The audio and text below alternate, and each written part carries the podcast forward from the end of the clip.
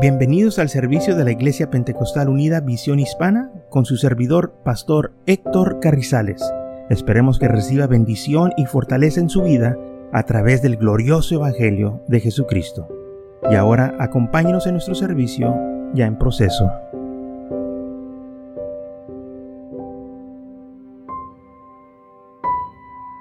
Entonces vamos a estar hablando de el libro de Marcos que dice la palabra del Señor, Marcos capítulo 6, que enseguida hizo a sus discípulos entrar en la barca e ir delante de él a Bethsaida, en la otra ribera, entre tanto que él despedía la multitud. Esto sucedió después de que se hicieron, de que se hizo el milagro de los peces y de los panes, que el Señor alimentó a los cinco mil hombres y mujeres, que dice la Biblia, que despidió él a la gente y se fue a orar, dice el versículo 46, y después que los hubo despedido, ah, hablando de la multitud, se fue al monte a orar. Y al venir la noche, la barca estaba en medio del mar y él solo en tierra. ¿Qué, qué, qué es lo que sucedió aquí? Después de este milagro grande, se despide la multitud, el Señor le dice a sus discípulos, súbanse al barco y váyanse al otro lado del mar. ¿Okay? Esto fue lo que el Señor les ordenó que hicieran. No fue de parte de ellos. El Señor les dijo, váyanse, súbanse y váyanse allá, mientras Él estaba orando. Y viéndolos ramar con gran fatiga, porque, ah, espérense, versículo 47, y al venir la noche la barca estaba en medio del mar y él solo en tierra, y viéndoles ramar con gran fatiga, porque el viento les era contrario, cerca de la cuarta vigilia de la noche, vino a ellos andando sobre el mar y ah, quería adelantárseles. Viéndoles ellos andar sobre el mar, pensaron que era un fantasma y gritaron, porque todos le vían y se turbaron. Pero enseguida habló con ellos y les dijo, no teméis, ten ánimo soy yo, no teméis. Entonces, cuando ellos estaban en rumbo al otro lado del mar, les sorprendió una tempestad. Y en esa tempestad, dice la Biblia, pues que el viento era contrario, estaban fatigados porque estaban ramando y no podían adelantar porque el viento los ventaba de un lado a otro y las olas también golpeaba contra la barca y tenían miedo, estaban en un problema, estaban en un dilema. Pero Jesús, dice la Biblia, vino a ellos a la cuarta vigilia de la noche entre tres y 6 de la mañana. Imagínense, parece que estuvieron ahí unas buenas horas eh, este, luchando contra el mar y el viento. Estaban ellos cansados, fatigados, estaban ellos con cuidado que quizás no le iban a hacer al otro lado del mar porque se miraba la situación difícil. Pero lo que ellos no sabían, que Jesús venía a ellos. Tampoco sabían ellos de lo que iba a acontecer. Que Jesús iba a caminar sobre el agua para llegar a ellos.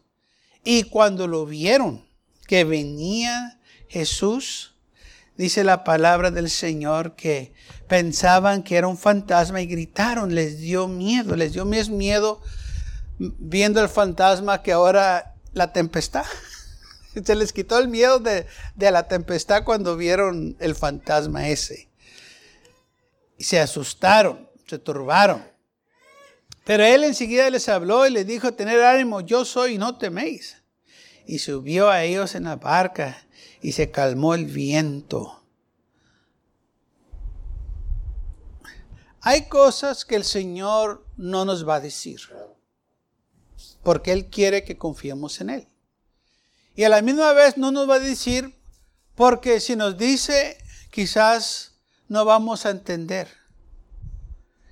Y no vamos a, no, no vamos a querer obedecerle. Por eso quizás el Señor no nos dice todo. Por eso también se le diga, esto es por fe, tenemos que confiar y creer en el Señor. ¿Mm? Si el Señor les mandó que se fueran al otro lado del mar, nuestro sentido común sería que todo les iba a ir bien, ¿verdad? Porque el Señor los mandó. Pero no fue así. Cuando el Señor los manda y ellos van en el barco haciendo la voluntad de Dios, que Él dijo, vayan, se encontraron en medio de una tempestad. Y mi pregunta es, ¿por qué Jesús no les dijo que se iban a encontrar con una tempestad? Porque Él sabía. Pero no les dijo. Ahora, si Jesús, vamos a poner, si Jesús les hubiera dicho, oye muchachos, se van a ir al otro lado. Ah, pero ¿saben qué? Cuando vayan, se les va a venir una tempestad tremenda. El viento los va a azotar, eh, eh, eh, el mar se les va a echar encima y van a estar ahí batallando, pero no se preocupen, todo va a estar bien. ¿Usted cree que se van a subir a ese barco? Y dice, Señor, pues si va a estar así tan duro, pues ¿para qué me mandas? ¿Mm? Ellos no iban a ir porque si a usted y a mí nos dicen algo así, ¿usted cree que nos vamos a subir? Si nos dice, mira, aquí está este barco para que te vas a pasear. Ah, pero ¿sabes qué? Cuando andes ahí en el barco y te andes paseando, la máquina se va a apagar y ya no va a prender. Y vas a estar allá por unos, unos dos, tres días. Pero alguien te va a encontrar hasta el final. Sea muerto o vivo, pero te van a encontrar. Usted se va a subir a ese barco. Ahí pues no, pues, ¿para qué quieres que me suba entonces? Eh, no, pero todo va a estar bien, no te preocupes. ¿Ah? No se va a subir. Por eso el Señor no nos dice todas las cosas que nos van a suceder en su frente, pero Él sí quiere que confiemos en nosotros, que Él va a estar en control y que Él va a estar con nosotros. Por eso yo y usted tenemos que confiar en el Señor. Si Él nos dice, vayamos, vayamos, eh, no nos está prometiendo que todo nos va a salir bien, no, porque el enemigo no se va a quedar con los brazos cruzados. Él va a venir y nos va a atacar para que nosotros empiecemos a dudar y empezamos a decir, Señor, ¿por qué me mandaste a casa sabiendo que esto me iba a pasar? Qué ingrato, qué malo, mira donde me tienes. No. Nosotros tenemos que confiar en el Señor y decir, Señor, si tú me mandaste aquí, todo va a salir bien. Si tú me mandaste que fuera al otro lado de la ribera, Señor, es porque hay algo grande que me espera allá. Y el enemigo, no importa qué lo que eh, mande hacia mí, yo lo tengo que vencer porque allá está una gran recompensa. Y esa es la mentalidad que tenemos que tener. Lamentablemente cuando cosas negativas vienen a nosotros, lo primero es que dijimos, ¿por qué, Señor? Si yo estoy en tu voluntad, no te preocupes de esas cosas. Dice, Señor, ayúdame a vencer esto, porque yo sé que hay cosas grandes que me esperan. Y dije la palabra del Señor, que cuando se subió él al barco, se calmó el viento, se asombraron en gran manera y se maravillaron. Pero fíjese lo que dice el versículo 52. Porque aún no habían entendido lo de los panes, por cuanto estaban endurecidos sus corazones. ¿Qué tiene que ver el pan aquí con, este, con esta tempestad?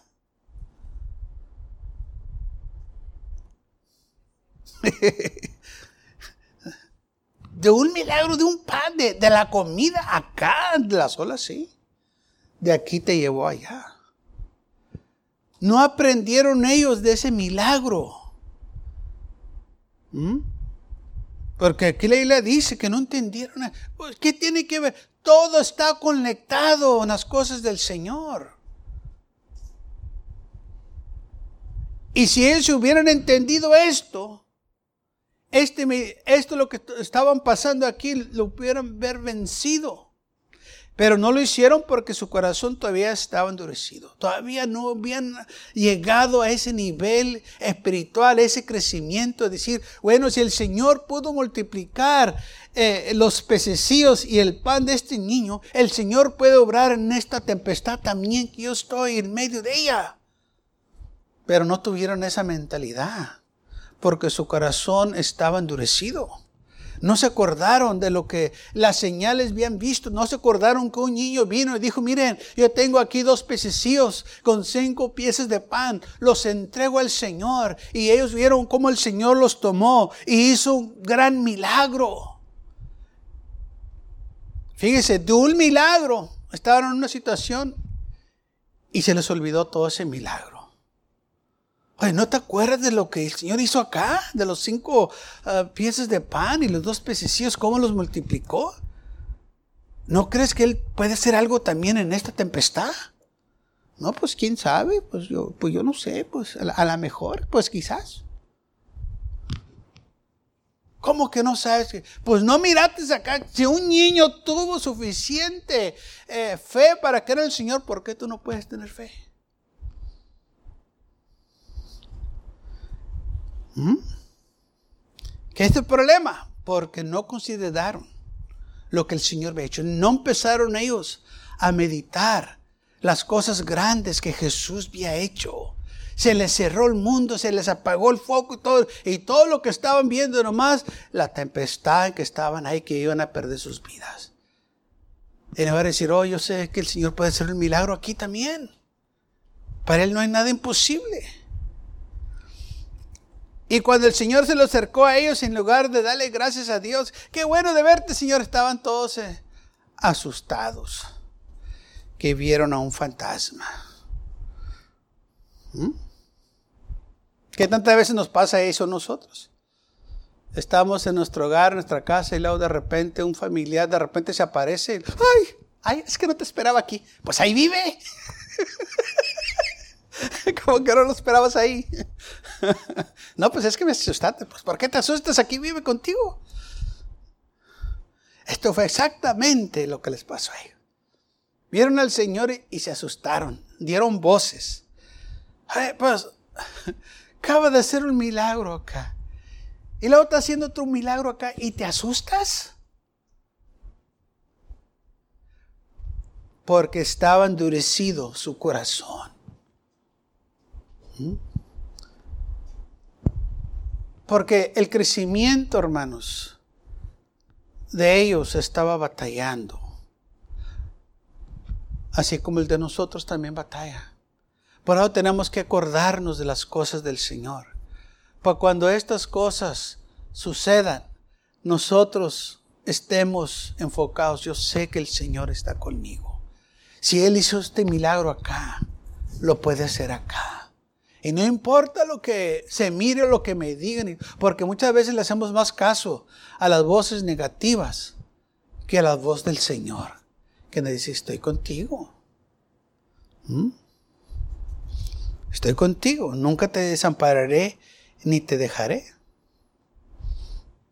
Y este también se encuentra en el libro de Mateo, que la Biblia dice que Jesús hizo entrar en versículo 22 de Mateo 14 otra vez dice la Biblia que Jesús enseguida hizo a sus discípulos que entraran a la barca e ir delante de él a la otra ribera, entre tanto que él despedía a la multitud. Y si la barca estaba en medio del mar azotada por las olas porque les era contrario. Y también ahí gritaron que era un fantasma que venía hacia ellos. Y dieron voces de miedo. No era tiempo para tener miedo, era tiempo para clamar a Dios. Señor, ayúdame. Vamos a perecer, ayúdame, Señor. Si, si tú pudiste hacer milagros acá, me vas a ayudar aquí. es algo que nosotros tenemos que aprender. Nadie lo puede aprender por nosotros. Este es el proceso de la fe. La fe empieza a multiplicarse, empieza a crecer. Empieza con cosas pequeñas, pero empieza a multiplicarse. Acuérdense, eran pececillos, era algo pequeño. Las piezas de pan también eran pequeñas. Pero recuerde cómo se multiplicaron y luego quedaron y le dieron, o, resultó que quedaron a doce cestas o canastas de pan o de pececillos que estaba ahí todo este, junto lo que quedó. Milagro grande. Se multiplicó en las manos del Señor. Todo lo que usted y yo le damos al Señor, Señor lo va a multiplicar. Nada es poco. Si es, si nosotros lo vemos poco en las manos del Señor, Señor lo, lo va a multiplicar. Por eso no debemos delimitar al Señor. Muchas veces la gente dice, ah, es que somos muy pocos. ¿Estás, limitando lo que el Señor puede hacer? ¿Sabe que muchas de las veces cosas así pasan para que nosotros le demos la gloria a Dios y no al hombre? Para que nosotros no digamos, mira lo que yo hice. Porque el hombre rápido que le quiere robar la gloria a Dios. Y el Señor no le place que le roben la gloria. Cuando Él hace cosas y luego la gente dice, mira lo que yo hice. Tú no hiciste nada, fue el Señor lo que hizo. No debemos despreciar, dice la Biblia, lo pequeño. Dios tiene uso para ello también. Y son las cosas insignificantes muchas de las veces que el Señor usa para avergonzar a, las cosas del mundo. Porque es lo que dice la Biblia, que Dios escogió lo vil y menospreciado para avergonzar al mundo, para avergonzar al sabio, al que se, al, que se exalta, que, sabe mucho. Y nosotros no debemos entonces de ah, dudar lo que Dios puede hacer. Es pequeño, sí, pero en las manos del Señor pasa algo grande. No es mucho, pero en las manos del Señor va a ser grandes cosas. Dice la Biblia que en Samaria habían dos, cuatro leprosos que estaban a, la puerta de Samaria. Y los sirios habían sitiado la ciudad y no podían salir, había hambre en la ciudad. Y había cuatro leprosos afuera de la ciudad. Y estaban en un lugar o una situación muy desesperada. Ellos dijeron, si nos quedamos aquí sentados, pues vamos a morir de hambre. Si entramos a la ciudad, pues ahí hay hambre y si entramos, pues nos van a matar porque estamos leprosos. Y si vamos allá donde están los sirios, pues, pues quizás nos van a matar y o, quizás no, pues más de seguro que sí. Dijeron ellos, bueno, las tres cosas como quiera, pues nos va a ir mal. Hay que escoger cómo vamos a morir. Es como si, le, si, nos dijeran a nosotros, ¿cómo quieren morir ustedes? ¿Quieren ser afusilados o quieren que los horquemos? Escojan. ¿Qué es lo, qué es lo más apropiado para ustedes? Pues las, las dos cosas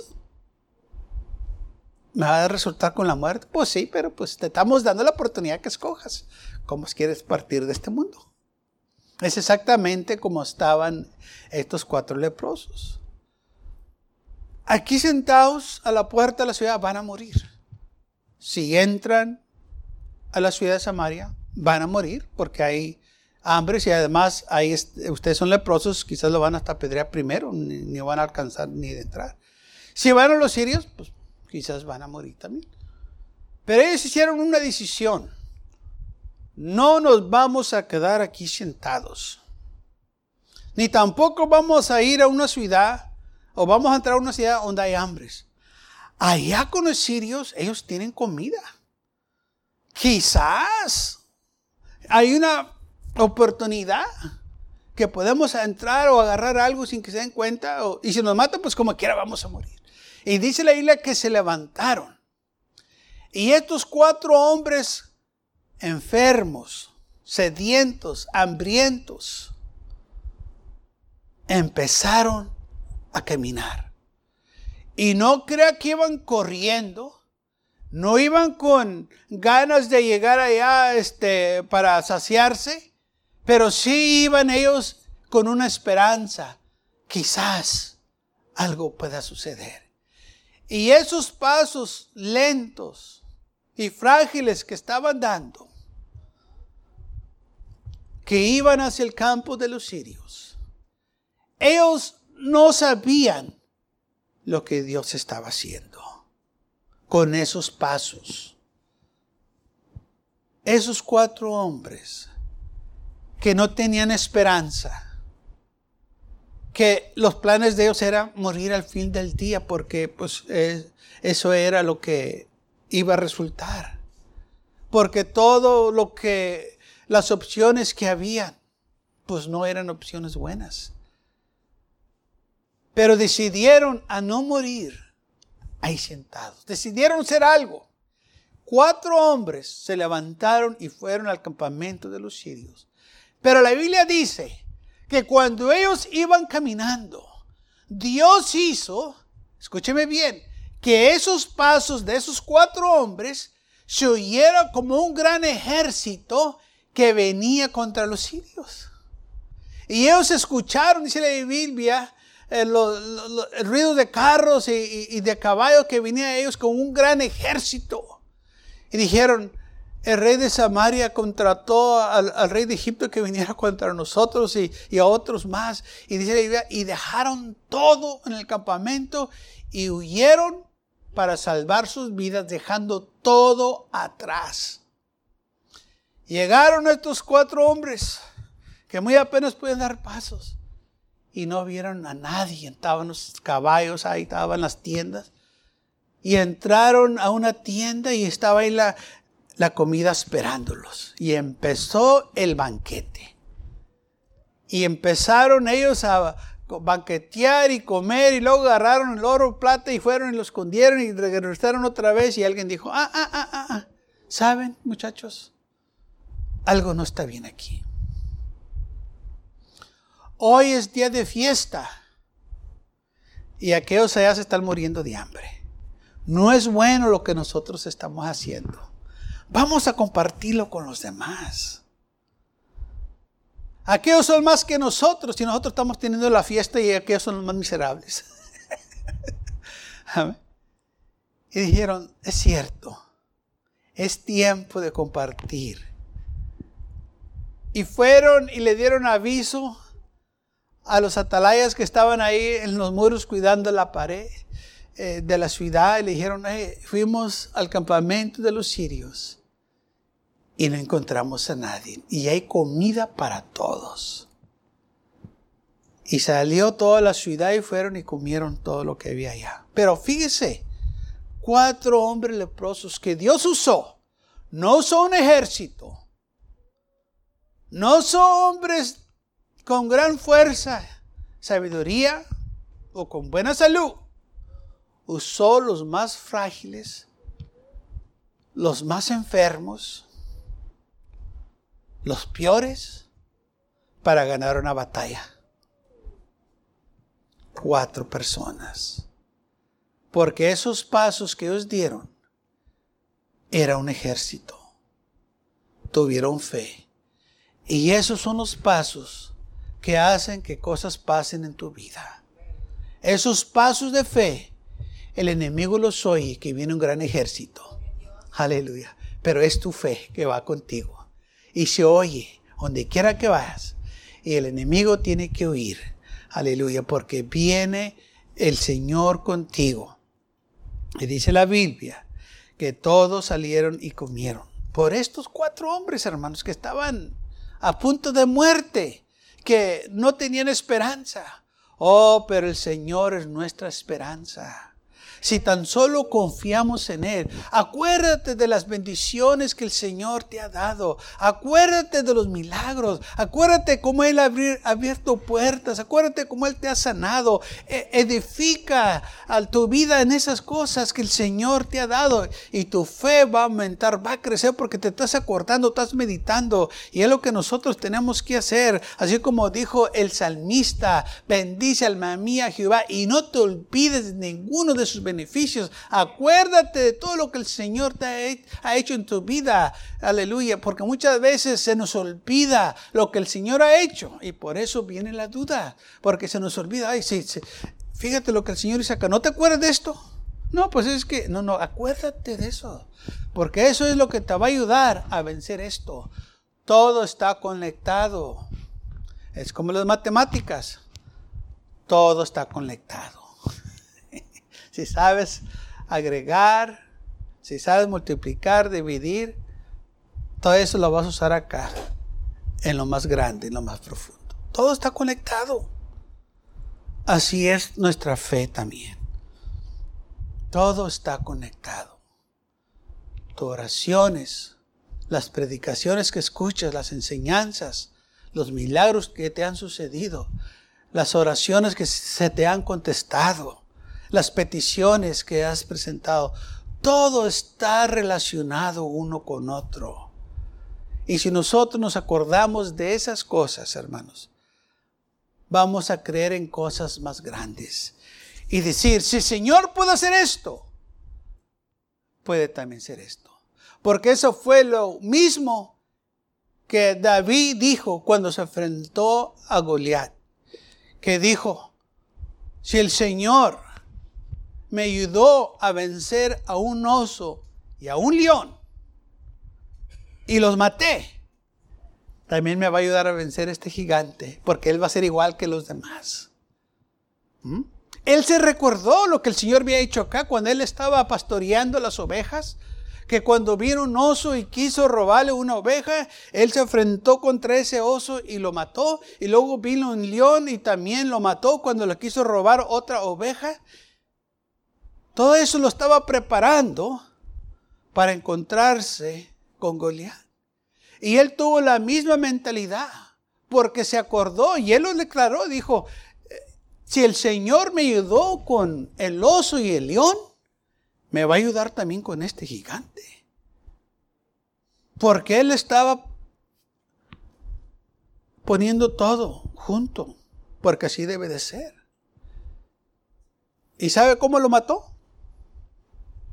Así como mató el oso y el león con su onda. Lo mismo, usó lo mismo. ¿Sabe por qué? Porque trabaja.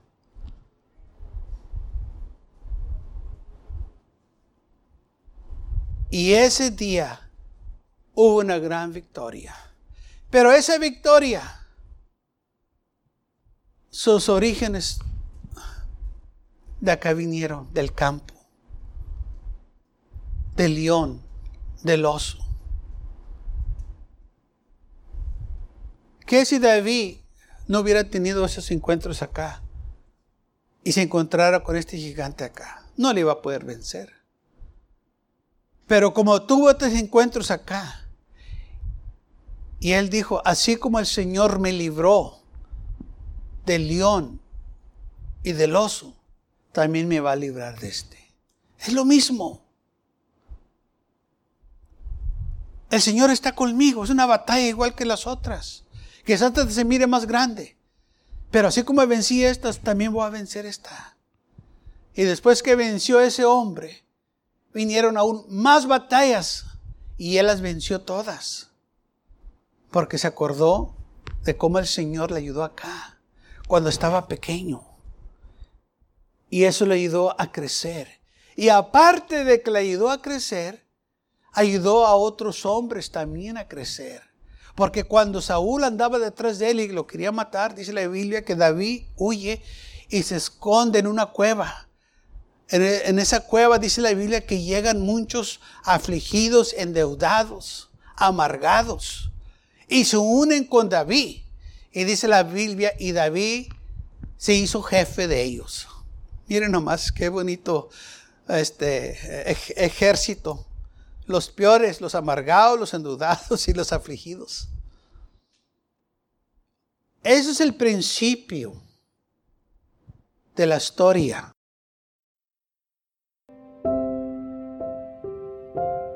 Gracias por acompañarnos y lo esperamos en el próximo servicio. Para más información, visítenos en nuestra página web macallen.church. También le invitamos que nos visite nuestra iglesia que está ubicada en el 2418 Bowman Avenue con esquina calle 25 en McAllen, Texas 78501.